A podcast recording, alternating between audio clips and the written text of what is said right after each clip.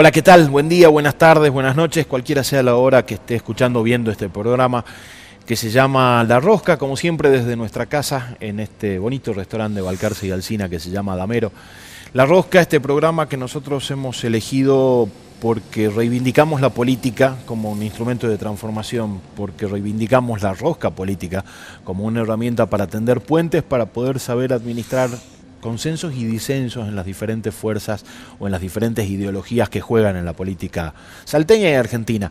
Y en esta etapa electoral nos visita hoy el diputado provincial y precandidato a diputado nacional de, bueno, es una de las listas del Frente Juntos por el Cambio Más, pero él es de la Unión Cívica Radical y levanta las banderas puras de la UCR.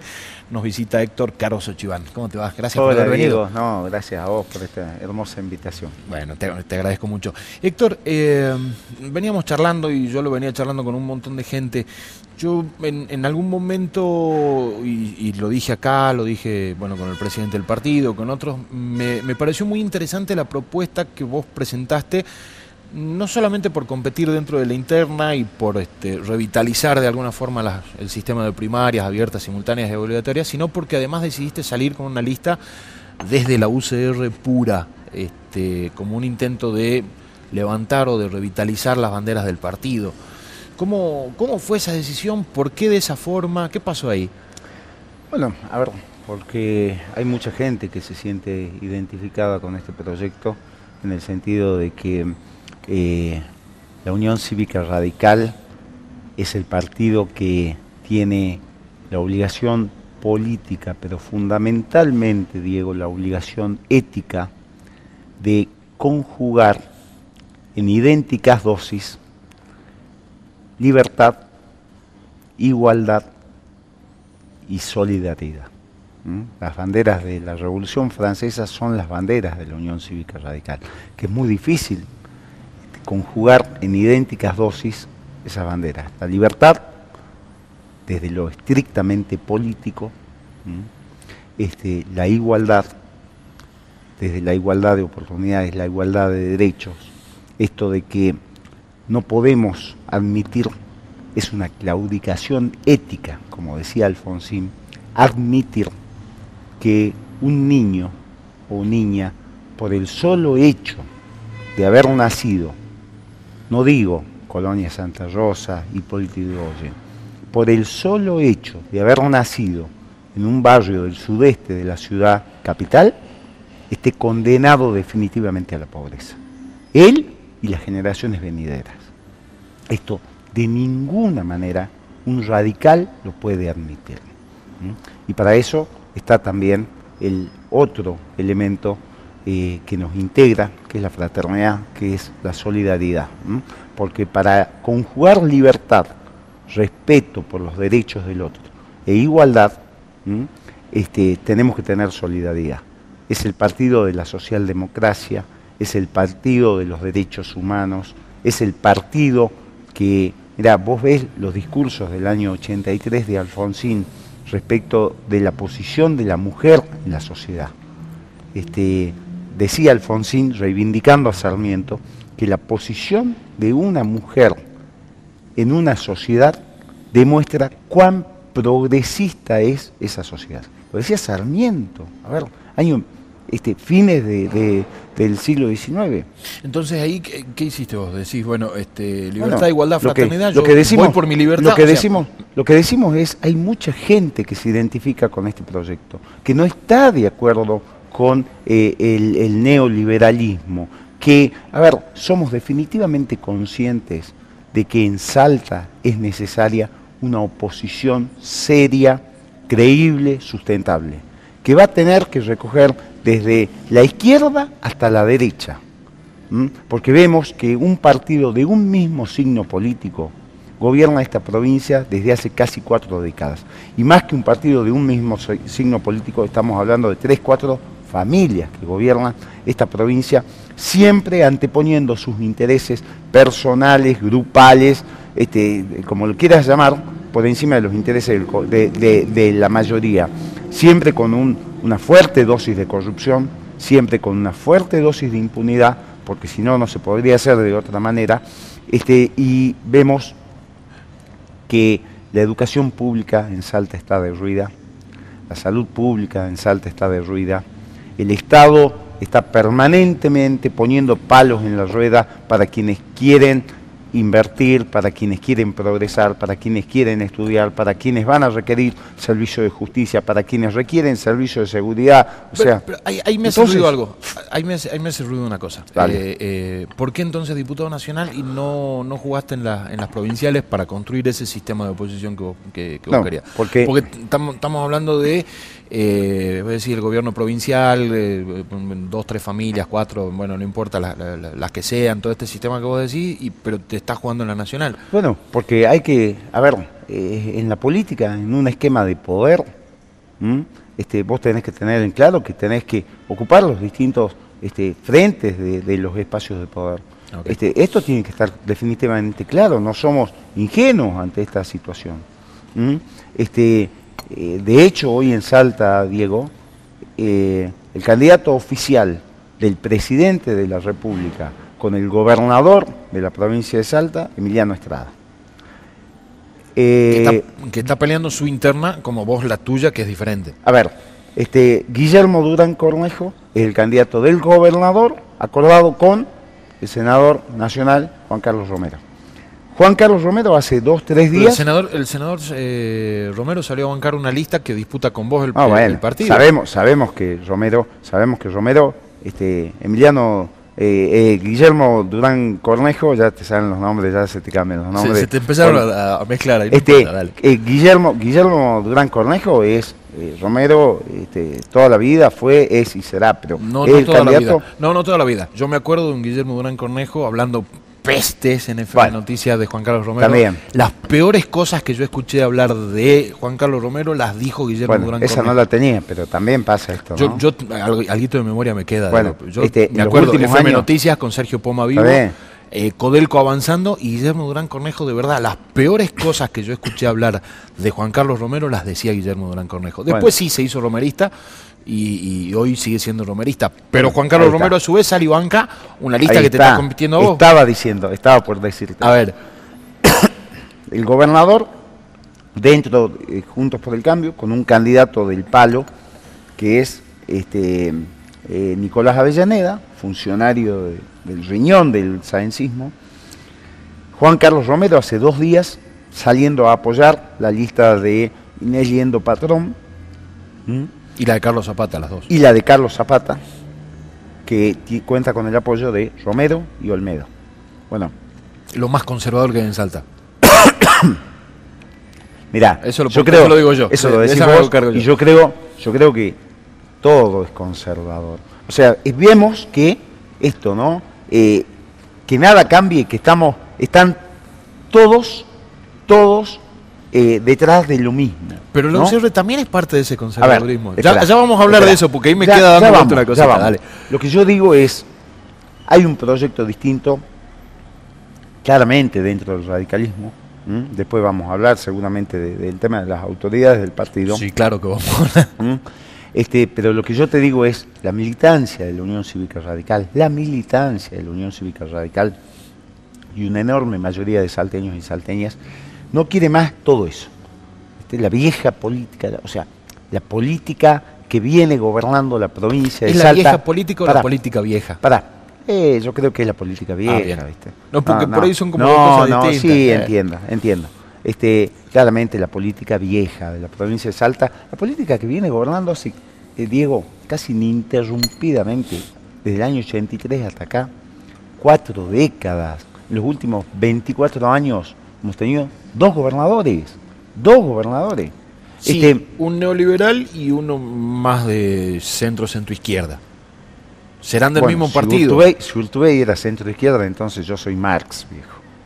No tampoco. O sea, no, Pero sí es más de centro izquierda. Si Urtubey, si Urtubey es centro izquierda, un tipo. O sea, hay un montón de, este, políticas públicas aplicadas en los dos años yo creo, que te lo marcan más a la izquierda. Yo creo que Urtubey ha sido el populismo autoritario este, llevado al extremo. De hecho, se lo dije ayer, además con una alta dosis, una alta dosis de corrupción, se lo dije ayer en un debate que tuve con Emiliano Estrada. O sea, a ver, se robaron todo. 600 millones de dólares nada más que fondo del Bicentenario, fondo de reparación histórica. si esas obras hoy, Diego, estarían en la provincia de Salta, en, en cloacas, en agua, en pavimento, en infraestructura vial, en infraestructura escolar, en infraestructura sanitaria, hoy sabes cómo cambiaría, hubiese cambiado la calidad de vida de los salteños. Bueno, yo ahí opino diferente, pero ponerme a hacer un recorrido de los 12 años de Urtubey en, eh, en cuanto a obras de infraestructura, escuelas y demás, exactamente lo mismo. se nos va el programa. está bien. yo digo, se, complica porque se nos va el, programa. Mm. Digo, yo claramente tengo una visión está bien, diferente, diferente en esa. Este, lo que yo digo es esto, la política vieja, como vos le decís, la política vieja está de un lado. De hecho, está circulando un audio del jefe de campaña del PRO, de Pinedo Patrón, en el que dice, los radicales rebeldes están en otra lista. Sí, nos consideramos orgullosos de ser los radicales rebeldes, este, que no estamos, como dice Pinedo Patrón, definiendo la interna del PRO puro, frente al pro impuro. Claro, porque el frente son varios partidos. Y ahí está, y ahí está. Se llama democracia, digo, y ahí capaz que no se dio cuenta. Y ahí están algunas autoridades de la Unión Cívica Radical, este, definiendo la interna del pro puro frente a la interna del pro impuro. Pero esto se llama democracia, digo, a ver, tenés primarias abiertas, simultáneas, obligatorias, se hizo un frente, frente por el eh, frente por el cambio más. Ahí está la UCR, la Unión Cívica Radical, no es la interna del PRO, entonces, en este sistema de participación democrática y de vamos todo y participe el que quiera y el que pueda y dale que va, hay cuatro listas. Lo que yo digo es que la Unión Cívica Radical, bueno, se enojan. Este, y está bien, está bien, la verdad. No está bien enojarse. Yo, yo lo que digo está bien, está bien, eh, y me siento identificado como un radical rebelde. El radicalismo nació rebelde. O sea, sí. a ver, este, la revolución del parque y las sucesivas revoluciones hasta 1905 eh, han permitido que la Argentina tenga, la ley se empeña, el, primer gobierno auténticamente democrático en Argentina es el gobierno de Hipólito Yrigoyen. ¿sí? Este, es el gobierno... Sí, la historia de la UCR también proscribe al peronismo en algún momento, pero estamos hablando de años lo atrás. Que yo digo, lo, que yo digo, lo que yo digo es que somos, somos intrínsecamente, visceralmente rebeldes. El radicalismo es eso. A ver, este, eh, Alfonsín fue el único candidato en las elecciones de 1983 que dijo se deroga la autoamnistía dictada por los militares y vamos a llevar a los responsables de las violaciones de los derechos humanos, los vamos a sentar en el banquillo de los acusados. Sí, después el la ley de obediencia de El único. Para, para, para, para, para, para, para, para. ¿Vos crees que era posible? No, no, no. ¿Vos crees que era no, posible? Pero hay que contarlo. Es, que vos crees que en ese contexto, Diego, Diego, por favor, vos crees que en ese contexto era posible meter, después el peronismo se envalentona y ya quería meter hasta las ordenanzas de los servicios penitenciarios en, presos. Y los cómplices civiles también. Esperá, esperá, esperá. Que si hubiese avanzado con los cómplices civiles, yo no sé si Macri era presidente, perdón. Pará, pará, pará, pará, pará. Vos este, no te acordás de los levantamientos militares, la democracia estaba en riesgo. claramente que, tuvimos que ir, claramente que tuvimos que ir totalmente en disgusto. a obediencia de vida, con la rosca. obediencia de vida, obediencia de vida y punto final. El gobierno de Alfonsín termina con el levantamiento de la tablada, ¿vos te acordás de eso? Por supuesto que sí, el, claro, el, copamiento, no el levantamiento, el copamiento de la tablada, donde una célula todavía viva del ERP entra en el regimiento de la tablada y se produce una carnicería ahí adentro. A ver, la democracia claramente que estaba en riesgo. a los radicales no nos gustó obediencia de vida ni punto final. Claramente. Pero es pero, de la rosca política. Pero, claramente. Hay una cuestión política. bueno, esto, ¿no? la rosca, ahí vamos, ahí vamos. La rosca para administrar las tensiones políticas, sociales, económicas, este, de, de, relaciones internacionales. Para eso es la rosca, para eso es la política. La política tiene que ser de alguna manera reivindicada como una herramienta de transformación, de progreso. Esto es lo, lo complicado de hoy. Vos sabés que el otro día uno de mis hijos, este, que creo que los, los, conoces, los conozco, este, eh, el más chico me decía, papá, Argentina tiene una deuda, la dirigencia política en Argentina, y particularmente en Salta, tiene una deuda inspiracional con los jóvenes, que no ven en la política una herramienta de cambio. Pero algo peor aún es, los jóvenes no ven en Argentina a la educación como herramienta de movilidad social ascendente. Esto sí que es complicado, peligroso. ¿Mm? Es, complicado. Después podemos discutir sobre educación, educacionismo, ya a niveles filosóficos, si sirve, si no sirve, pero es la herramienta que tenemos hoy y, es la que nos debería, la que deberíamos fortalecer. En esa estamos de acuerdo. este, además es, educación modelo, digo, en este modelo de educación pública, pública, gratuita, laica, hasta los niveles universitarios, es extraordinario y, lo vemos en, en Pero era, era extraordinario. Hoy, pero hoy, si todavía tenés sacando la universidad, sacando la universidad, mira Diego, mi vieja de abanderada en esa escuela. Tenemos la escuela normal al frente de La escuela normal. ¿Mm? Mi vieja era abanderada en esa escuela. Esa escuela, en la época de mi madre, articulaba las tensiones de la sociedad, porque a esa escuela iban las personas de menos recursos, la clase media y los sectores más pudientes. Y ahí convivían y compartían anhelos, cultura, este, viajes, eh, deportes, eh, había proyectos. Detrás de esa escuela, que efectivamente la gran idea genial de Domingo Faustino Sarmiento, de Avellaneda, de escuela pública, gratuita, obligatoria y laica de la ley 1420, fue esa escuela. Esa era la escuela del progreso. Esa era la escuela inspiracional de los argentinos. Esa era la escuela que decía, mirá, si vos vas a esa escuela, ¿sí? tenés garantizado esto, esto, esto, esto. Y si después seguís en la universidad, la universidad pública, gratuita, este, laica, eh, eh, tenés posibilidad todavía para seguir ascendiendo, seguir progresando, seguir merituando. Y bueno, tenemos que volver a eso. Nos estamos bueno, hay, un sistema, hay, un sistema, capitalista que también nos rompió, ¿no? Porque los ricos son cada vez más ricos y en el mundo completo pasa lo mismo. Y los pobres cada vez más pobres y sin esa hay otros países, de, hacer Hay otros países que administran de otra forma el capitalismo. Pero los ricos siguen siendo mucho más ricos. A ver, lo que yo digo es, pero hay menos pobres sí, sí, sí, Hay menos pobres. En, algunos lugares sí. ¿Ah? Entonces esto, de articular libertad con igualdad y fraternidad. Volvemos a lo mismo, volvemos al inicio. Que estoy convencido que el sistema capitalista, la, la, genética, digamos, del sistema capitalista es inherente a las personas. A ver, este, yo no creo que nadie, nadie eh, eh, en definitiva no quiera progresar. Yo no creo que nadie no quiera tener su auto, su casa, su coma. Ahora, pero veamos. el progreso en términos económicos. No, no, ya una discusión. Para, para, para, para, una discusión filosófica. Pero estoy hablando de, estrictamente, si estamos hablando de capitalismo, estoy hablando de derecho de propiedad. O sea, si estoy hablando de capitalismo, estoy hablando de derecho de propiedad. si vamos, a hablar, si vamos a hablar de humanismo estrictamente, ahora. Se, te aleja mucho ese derecho a veces. Para, para, para, para. Ahora veamos también cuán libre dejamos el capitalismo, cuán libre dejamos al derecho de propiedad. Si el derecho de propiedad va a ser el único derecho en un sistema social, estamos en el orden. Por eso es que, repito, el radicalismo es, es eso, es la socialdemocracia, es el libre emprendimiento, pero también con el Estado poniendo límites, con el Estado eh, bregando fundamentalmente por Leandro N. Alem, los desposeídos, por este, las banderas de esto, ¿no? De la igualdad de oportunidades. Entonces, esa, administrar la tensión de libertad e igualdad es muy, muy complejo.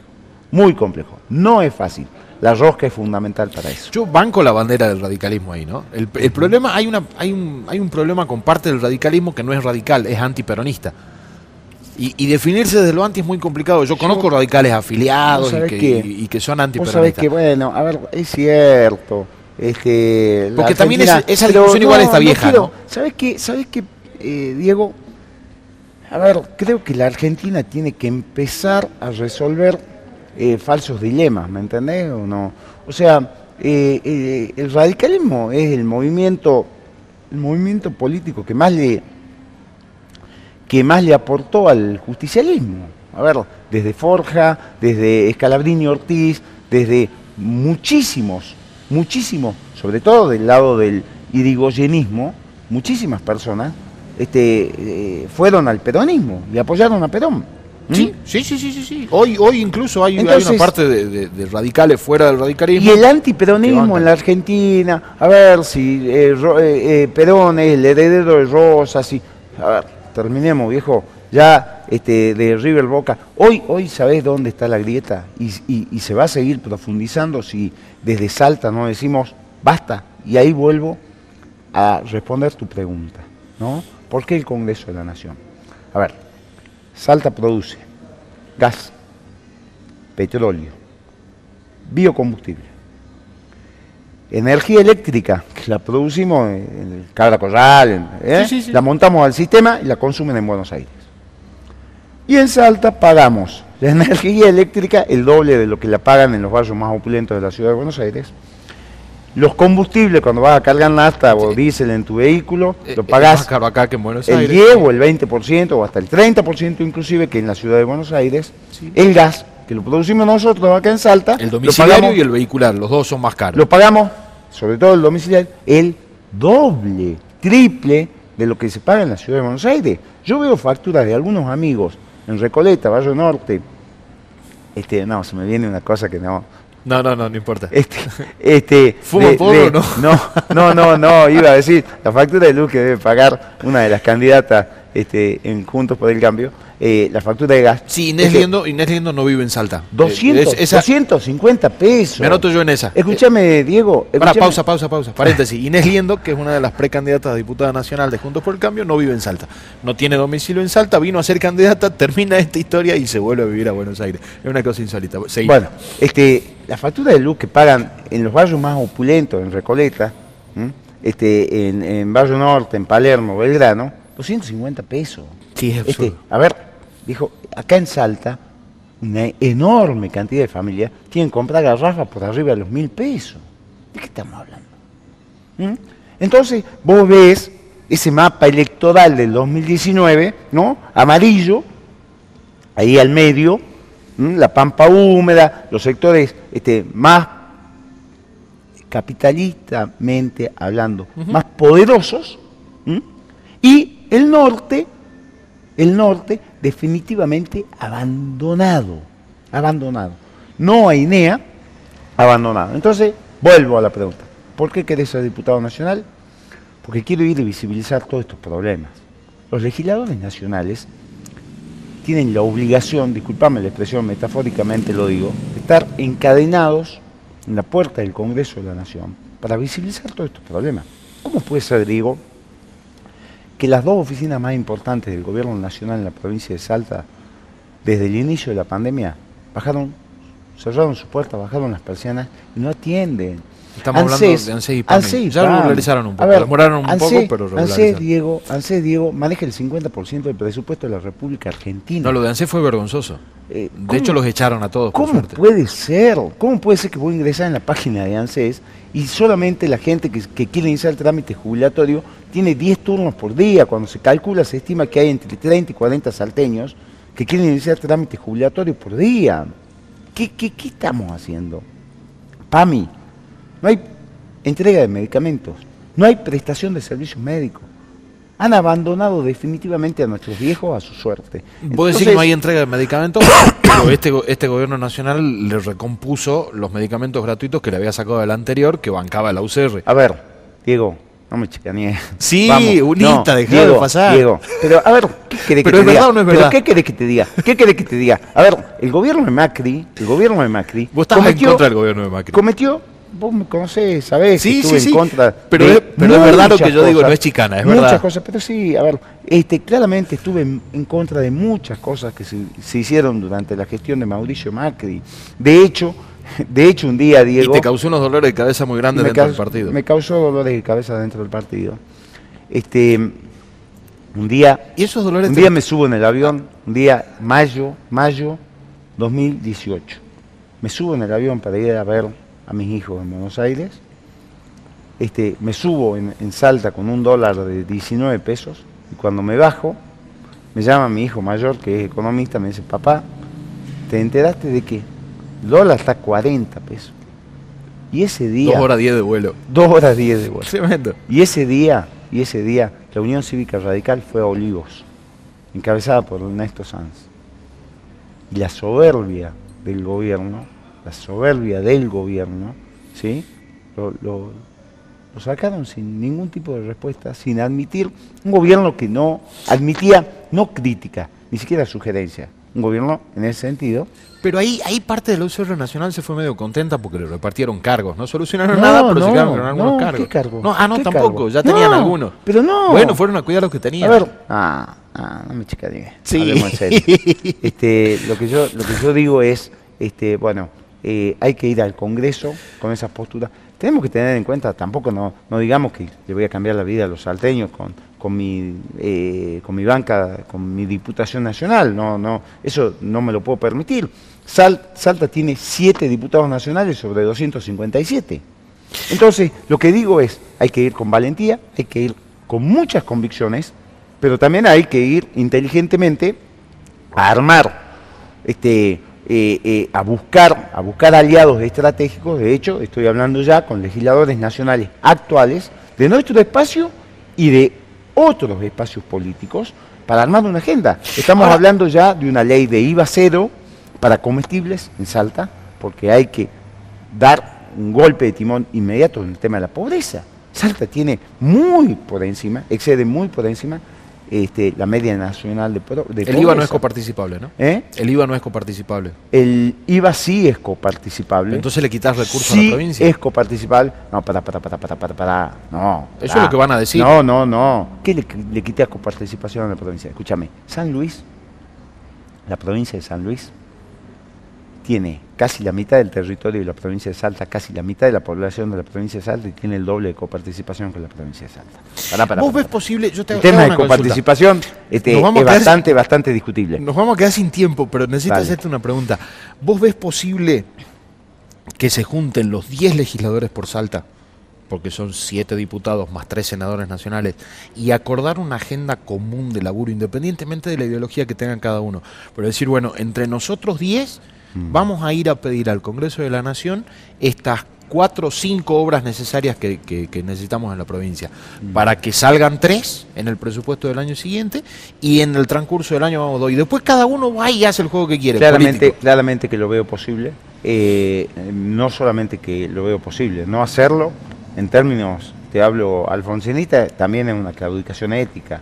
Este, y espero que se pueda hacer. Pero, a ver, lo que yo digo es, eh, la obediencia partidaria tenemos que dejarla definitivamente de lado. Hemos visto que cuatro diputados nacionales por Salta votaron hace este, un mes el proyecto de ley del kirchnerismo, en virtud del cual se reduce el porcentaje de mezcla actual de biocombustible con los combustibles fósiles. Salta tiene dos empresas que producen biocombustible. Además de todos los beneficios medioambientales que tiene, generan empleo directo e indirecto para 5.000 personas en la provincia de Salta. Cuatro diputados nacionales por Salta votaron a favor de ese proyecto de ley que reduce a la mitad el porcentaje de mezcla de, de biocombustible con combustibles fósiles. Entonces, votaron en contra de los intereses del pueblo de la provincia de Salta. Y la obediencia partidaria, también, una cuestión de rosca, volvemos a la rosca. Volvemos al programa. ¿eh? volvemos al programa, este, eso, la política para administrar ese tipo de tensiones. Tenemos que tener en claro que los diputados nacionales representamos al pueblo de la nación argentina, pero hemos sido elegidos en Salta, viejo, tenemos que defender los intereses de la provincia. Yo te hago, una, yo te hago la última pregunta porque ya nos quedamos sin tiempo de verdad. Eh, yo contesto sí. Dale. El- la posición del presidente del partido Mm. apoyando una lista de otro partido, ¿te resulta un fastidio? A mí sí.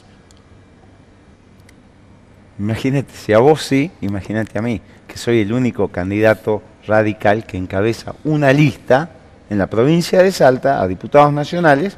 Imagínate si lo ves al presidente de tu partido ¿m?